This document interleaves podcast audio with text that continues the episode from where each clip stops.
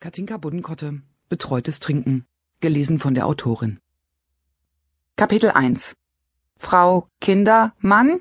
fragt eine Roboterstimme aus dem Hörer, aber das darauffolgende Kichern klingt sehr menschlich.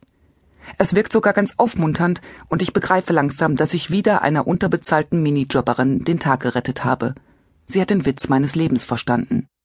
Ja, hier ist Doris Kindermann, was gibt es denn? Blaffe ich zurück, und das junge Ding am anderen Ende der Leitung erschrickt nur kurz, bevor sie mir mit abgehackter Stimme verkündet Frau Kindermann, herzlichen Glückwunsch. Die Tubi2 Media AG hat Ihre Nummer aus 10.000 Hauptgewinnen. Äh, nee, warten Sie mal. Entschuldigung, ich bin in der Zeile verrutscht. Also, Sie wollen doch ein Auto gewinnen, oder, Frau Kindermann?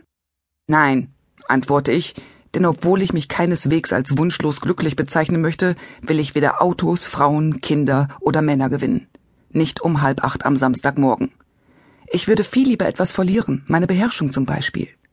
Aber das Mädchen am anderen Ende der Leitung, das wahrscheinlich in einem sehr tristen Großraumbüro in Neubrandenburg sitzt, gibt mir keine Chance dazu.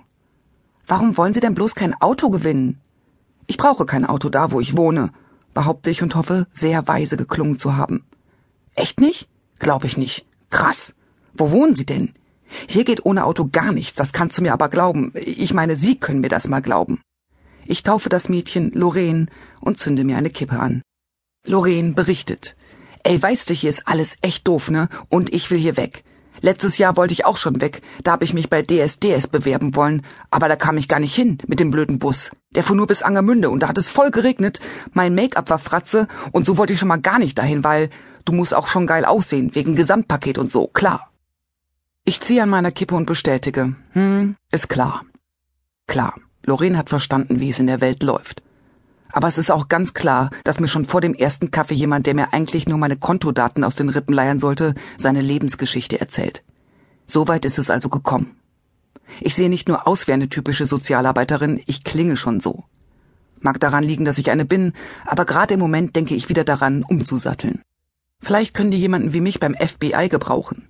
Doris Kindermann, sanfte und ganzheitliche Verhörmethoden, garantiert ohne Tierversuche. Lorraine holt mich aus meinen Tagträumen zurück. Falls das mit dem Superstar nicht klappt, meinst du, ich habe das Zeug zum Model? fragt sie ganz ernsthaft, und ich schließe die Augen. Dieser zugegebenermaßen nicht ganz vorurteilsfreie Visualisierungsversuch meiner Gesprächspartnerin will mich ganz eindeutig, nein, auf keinen Fall, in den Hörer rufen lassen, aber obwohl ich gar nicht im Dienst bin, kann ich nicht aus meiner Haut. Also sage ich in möglichst therapeutischer Stimmlage, Lorraine, ich bin sicher, du kannst alles schaffen, was du dir vornimmst. Wer ist Lorraine? fragt Lorraine irritiert, dann scheint sie ein Geistesblitz zu durchzucken und sie schwenkt unerwartet wieder ins Semiprofessionelle über. Jedenfalls, es geht ja um Ihre Daten, ich meine um Ihren Gewinn, Ihr Auto, Ihre Chance. Wo darf ich denn das sonderlos hinschicken, Frau Kindermann? Ich lege auf und fühle mich sofort schlecht. Wieder einmal völlig verantwortungslos gehandelt, ein Vertrauensverhältnis schändlich missbraucht, einen jungen Menschen schwer enttäuscht. Und zwei Kippen vor dem Frühstück geraucht. So sollte kein Tag beginnen, aus dem noch ein guter werden soll. Ich gehe in die Küche und stelle erfreut fest, dass ich tatsächlich noch über eine kleine Kaffeereserve verfüge und setze Wasser auf. Wär ich Millionär, überlege ich, würde ich als erstes herausfinden, wo die 2B2 Media AG ihr Büro hat, und dort würde ich ein Auto hinbestellen. Nichts Großes, eher einen praktischen Kleinwagen. Aber mit einer riesigen rosafarbenen Schleife drumherum und einer Karte, wo nur draufsteht, für Lorraine. Lebe deinen Traum. Ganz gleich, wie krank meine Fantasien auch sein mögen, ich hänge ihnen nur so lange nach, bis der Kaffee fertig ist. Meistens.